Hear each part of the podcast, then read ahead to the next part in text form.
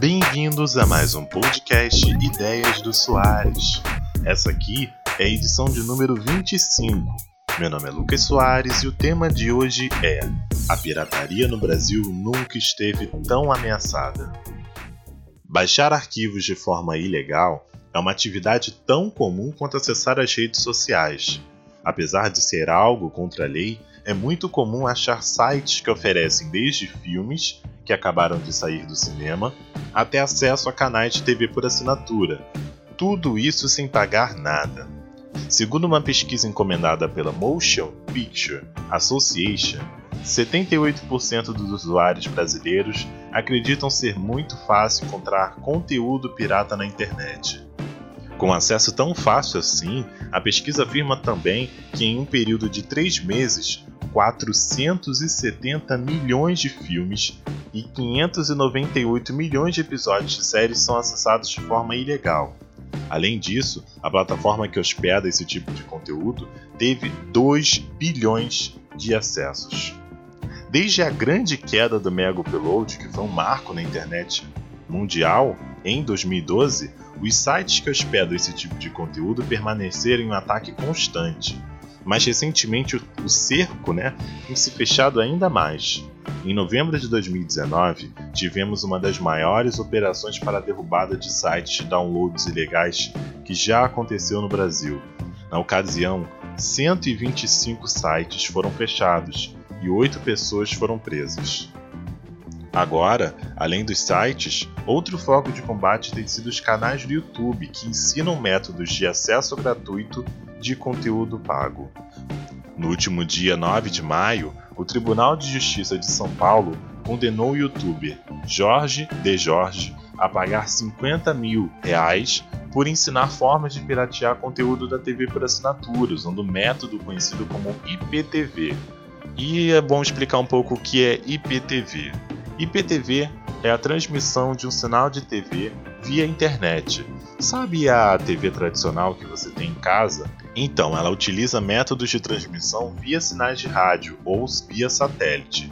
Já no IPTV, toda a transmissão é feita usando o acesso à rede. É bom ressaltar que o IPTV não é ilegal, tanto é que ele é utilizado pelas operadoras de conteúdo para oferecer serviços extras. A questão é que o IPTV é usado para redistribuir as listas em fóruns, né, as listas de canais pagos, que contém acesso a conteúdo né, que é produzido pelas operadoras de forma gratuita.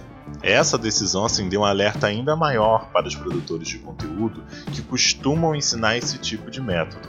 Mas apesar de estar falando do Brasil, o combate à pirataria tem sido um tema global, cada vez mais forte. Em junho de 2017 foi criada a Aliança para a Criatividade e Entretenimento. A aliança formada pelos maiores produtores de conteúdo do mundo, que tem entre elas a Netflix, Amazon, HBO e até mesmo a Rede Globo, tem feito operações constantes com o objetivo de remover produtos das empresas envolvidas na internet que estejam disponíveis de forma ilegal. Por enquanto, a queda da operação de torrents tem sido uma dificuldade e a aliança tem se focado em derrubar serviços ilegais de IPTV. Como forma de combate, a aliança estuda hoje possibilidades como biometria e autenticação de senhas por meio de mensagens de texto mas nada disso ainda tem previsão para implementação no mercado. Apesar de acessar conteúdo ilegal ser algo contra a lei e até injusto com quem tem todo um esforço para produzir filmes e séries, por exemplo, é necessário também que nós façamos um questionamento se todos têm condição de ter acesso ao conteúdo.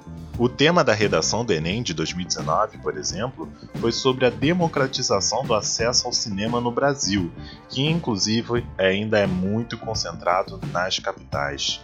O streaming, que antes era uma forma de oferecer uma opção mais barata de acesso a uma enorme quantidade de conteúdo em um só lugar, agora vive um momento de fragmentação, só para se ter uma ideia, nos Estados Unidos, por exemplo, os usuários já gastam 100 dólares por mês só com streaming. O que podemos fazer sobre isso também deve ser debatido, assim como o debate em relação ao combate à pirataria tem sido cada vez maior.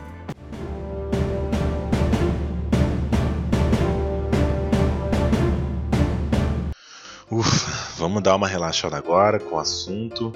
E agora a gente vai falar de entretenimento no nosso bloco Traz a Pipoca. Nessa semana voltarei a indicar uma série. Essa daqui é produzida pela BBC e é considerada um dos maiores sucessos por lá, conquistando cada vez mais fãs pelo mundo.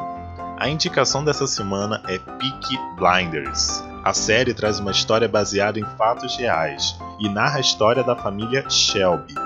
Essa família foi muito conhecida em Birmingham, cidade do interior da Inglaterra. A série, que se passa em 1919, tem como protagonista Thomas Shelby, que é líder da família e da gangue Peaky Blinders. Determinado a expandir os domínios da sua família pela cidade, Thomas faz o que é preciso para conquistar o que deseja. Gosto muito dessa série pela ambientação, que é muito bem feita. As roupas da série são tão marcantes que já se tornaram uma influência por toda a Europa. Violência, traição e cenas de luta únicas. Se você curte séries de época, essa é uma ótima pedida. Peaky Blinders tem seis episódios ao longo de quatro temporadas, todas elas disponíveis na Netflix. Esse foi mais um podcast Ideias do Soares. Ele está disponível nas principais plataformas digitais.